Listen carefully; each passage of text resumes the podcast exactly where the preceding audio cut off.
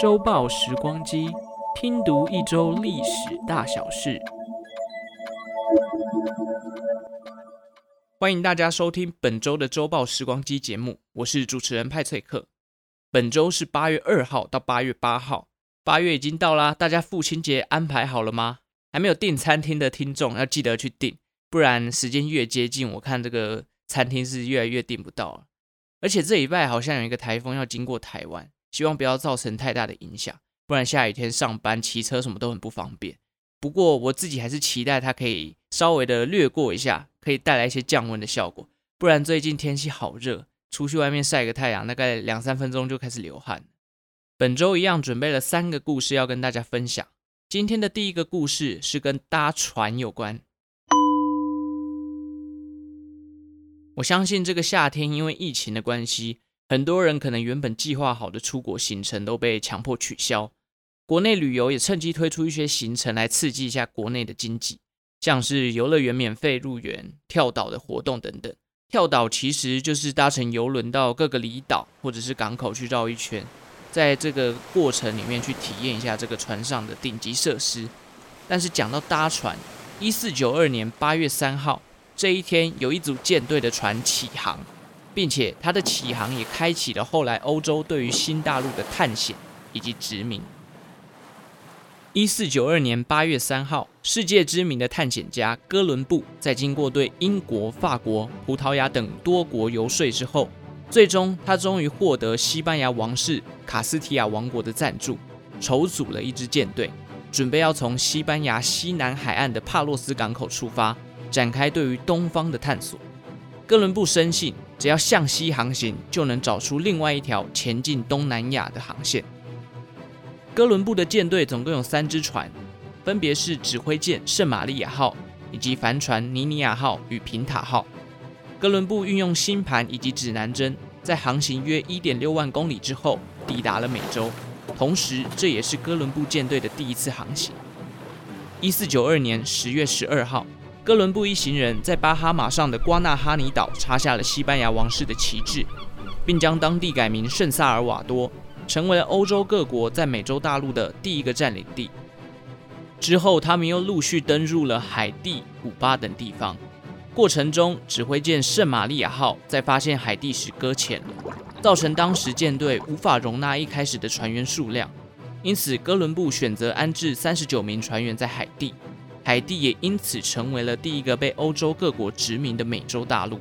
最终，哥伦布的第一次航行在一四九三年三月十五日回到帕洛斯港口而落幕了。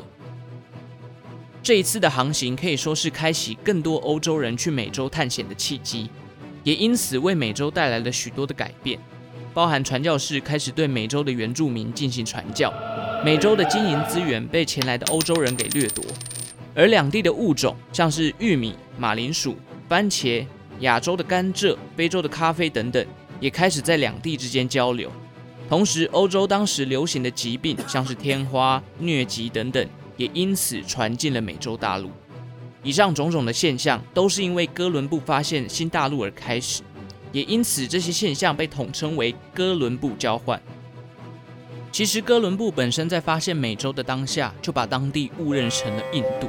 而且他坚信自己发现的就是东印度群岛，这也是为什么美洲的原住民会被称为印第安人的原因。印第安这个名词其实是来自于西班牙语的印度人。哥伦布的发现替欧洲地理大发现开启了新的篇章，更把欧洲的航海与殖民热潮提升到了沸点。赞助哥伦布的西班牙王室更是借此占领了大半的中南美洲。而当时哥伦布与西班牙王室的协议当中有提到，西班牙王室承诺哥伦布可以保留他在新大陆发现的任何财富的百分之十。哥伦布因为发现了美洲而因此致富，成为了当地的领主。但是就在哥伦布成为美洲大陆领主后不久，就因为他的暴虐无道，还有管理不彰等等的不良行为，被西班牙国王拔去了领主的位置，并叫他回到欧洲。在哥伦布回到欧洲后不久，他就生病去世了。而据说哥伦布的死因是来自于美洲的传染病梅毒。其实哥伦布可能自己也不知道，除了他殖民底下的烧杀掳掠，造成更多美洲原住民死亡的原因，其实是欧洲人传入美洲的细菌还有病毒。据统计，哥伦布抵达美洲大陆之前，美洲原住民的人口大概有两到三千万人，但短短一百年之后，十六世纪末的美洲原住民人口只剩下一百多万人，死亡人数已经堪比第一次世界大战的数字。而在哥伦布第一次航行时，他就详细了记录整个航行的过程。日记里除了记录他看见的野生动物以及船员的生活之外，更描述了当地原住民的性格以及未来奴役他们的方式。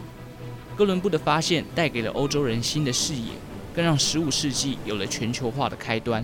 但是对于美洲大陆的原住民而言，无非是一场疾病、奴役，甚至是灭绝的灾难。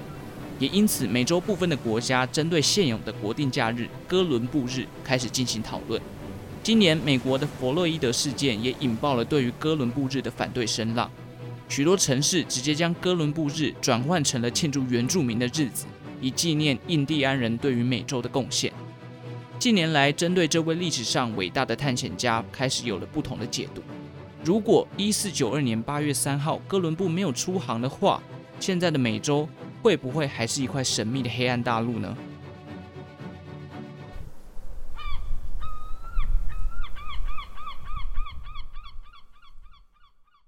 今天的第二个故事要来讲讲与性感画上等号的电影女明星玛丽莲·梦露的死亡。一九六二年八月五号，当时红透半片天的电影女明星玛丽莲·梦露被她的心理医生发现。她沉尸在自己洛杉矶的家中，已经死亡的她全裸躺在床上，面部朝下，手里还拿着电话筒，用来治疗她抗焦虑的药瓶散落一地。经过当时的警察调查，他们认定玛丽莲·梦露是因为服用过量的药物而导致中毒死亡，判定玛丽莲·梦露是自杀。玛丽莲·梦露仅仅三十六岁就离开了人世，然而她的死亡却也留下了诸多的疑点。当时她因外形甜美，加上性感的嗓音，让她的魅力所向披靡。主演的经典电影《七年之痒》里头，那身穿白色洋装被风吹起的照片，至今仍然是性感的象征。而这样一位当红女星，又是怎么会在人生谢幕后留下许多神秘的色彩呢？一九六二年生的玛丽莲·梦露，从小就被父母抛弃，十六岁就结婚嫁给了邻居。而到了二十岁，正式进入演艺圈工作。一九五三年，玛丽莲·梦露已经是好莱坞具有票房保证的电影明星了。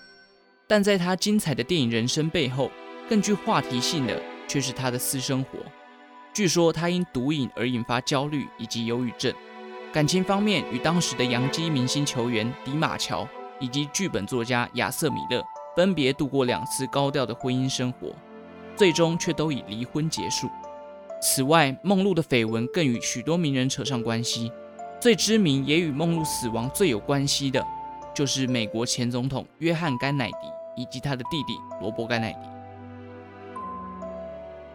梦露与甘乃迪兄弟的公众场合相遇是在一九六二年的五月，当时甘乃迪总统正在纽约麦迪逊广场花园举办他的生日庆祝活动。梦露当时受到邀请，并上台演唱了一首生日快乐歌。许多人在那之后开始对于梦露与甘乃迪的暧昧关系展开了一连串的舆论，媒体也不断询问梦露对于他和甘乃迪之间的暧昧关系，但得到的答案却都是否认交往。不过梦露也表示，他与甘乃迪总统的弟弟罗伯关系相当密切。一九六二年八月，梦露被发现沉尸在家中，当时消息传出之后。演艺圈的好朋友都对于官方自杀的消息表示根本是谎言。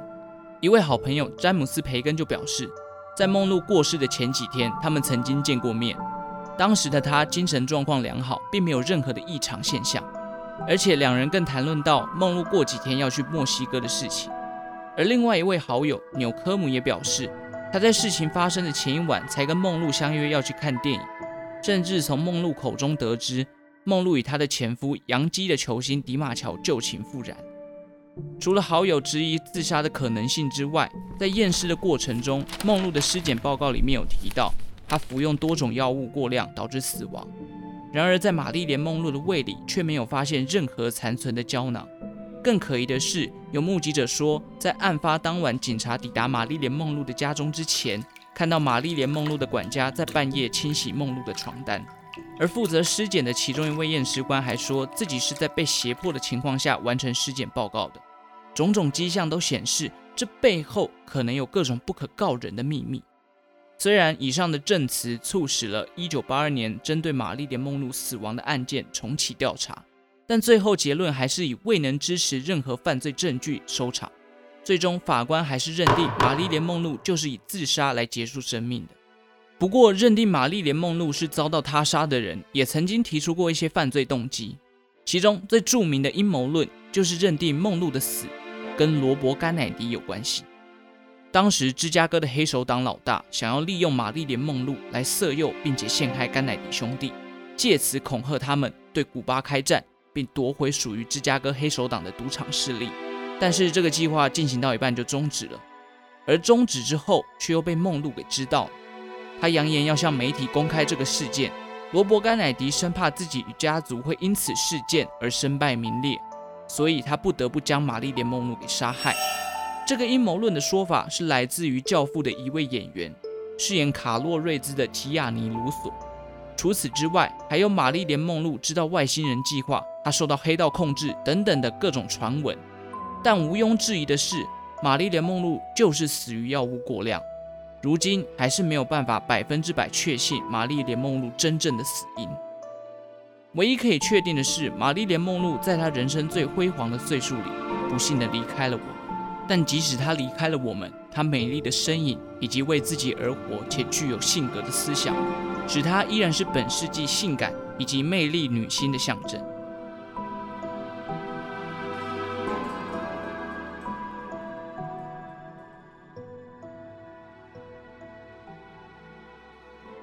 我在搜集玛丽莲梦露死亡的资料的时候，有看到一些她自己讲过的名言，其中有一句我印象蛮深刻的。他说：“恐惧以及遗憾都是愚蠢的。”光是一句短短的话，你就可以了解玛丽莲梦露她的个性，就是她面对一些事情，她觉得做了选择就勇往直前，绝对不会后悔。我觉得我也蛮佩服她这样的个性，因为我在做选择的时候，我很容易犹豫不决。所以下礼拜一订午餐或是订饮料的时候，如果你很犹豫要不要跟，这时候把这句话拿出来：“恐惧以及遗憾都是愚蠢。”就跟着定了吧，礼拜一那么累，下午搞不好一堆会要开，对不对？来一杯饮料，疗愈一下自己，perfect。啊，至于要喝什么饮料，我告诉你就点那个你很想喝但很贵或者是热量很高的，比如说什么珍珠鲜奶茶啊，呃，什么杨枝甘露啊这种。礼拜一嘛，happy 一下，OK 的。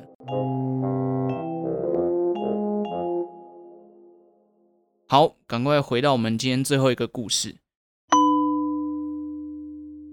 最后一个故事呢，最近很常在新闻上面看到类似的新闻报道，就是最近很多中国的新闻都提到这个长江三峡大坝即将溃堤的消息嘛。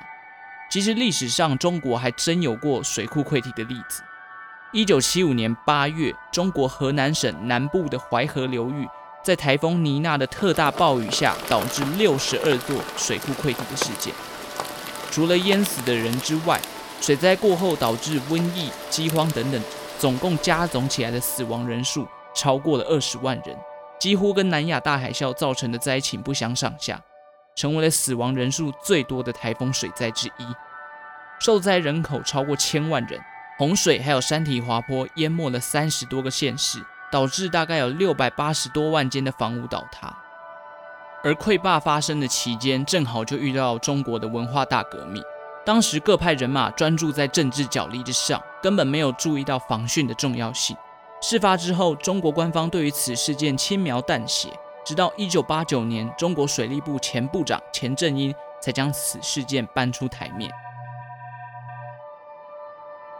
一九七五年八月，在菲律宾海上有一个台风妮娜形成了。这个台风朝着台湾的方向袭来，抵达台湾时，台风妮娜已经到达强烈台风的等级。台风造成台湾不小的灾情，全台有三千多间的房屋倒塌，更有二十多人因此死亡。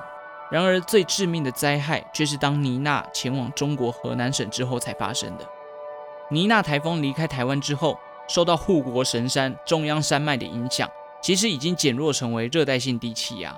然而，当台风抵达河南时，因为内陆的冷空气南下，加上当地三面环山的峡谷地形，导致滞留锋面的产生，因此在当地降下了历史罕见的超级大豪雨。一九七五年八月五号到八号，超大豪雨一直下着，六小时的最大降雨量高达了八百三十毫米，超过了当时美国七百八十二毫米的金氏世界纪录。当地居民开始堆沙包，试图阻挡逐渐失控的雨势。然而，河南当地汝河的水位上升速度太快了，使得在下游的民众来不及预防，就被溃堤的河水给袭击了。住宅被淹没，行驶于轨道上的火车被洪水推行，导致脱轨坠落谷底。几十吨重的钢筋水泥也被洪水卷走，相当于三十万座的奥运游泳池降雨量，瞬间夺去了上万条的性命。其中溃坝的水库多达六十二座，而又以板桥水库最为知名。板桥水库兴建于一九五零年代，主要作为防洪以及电力供应的水库。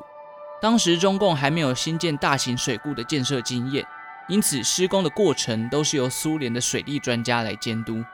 然而，苏联的专家却只重视蓄水功能，完全忽略了防洪的部分。加上当时大跃进时期，中共国务院副总理谭震林归纳了河南新建水库的经验，以蓄水为主的总结，导致板桥水库的排水闸门从原本的十二孔大幅缩减至五孔。导致后来排水来不及的现象。其实溃坝的水库大多都是苏联援助的，加上大跃进时期建造重蓄水轻防洪、品质低劣的水库，还有在上游过度兴建水库以及梯田等等的农业设施，导致水土保持严重被破坏，间接促成后来大溃堤的灾难。其实，在一九五零到一九七零年代，中共总计新建了多达八点七万座的水库。然而，这种以蓄为主的水库新建模式，在当时其实就有被河南省的总工程师陈新反对，甚至陈新他也预言了水库溃堤的悲剧。然而，他却因为这个意见被打成异端分子，调离了主要总工程师的位置。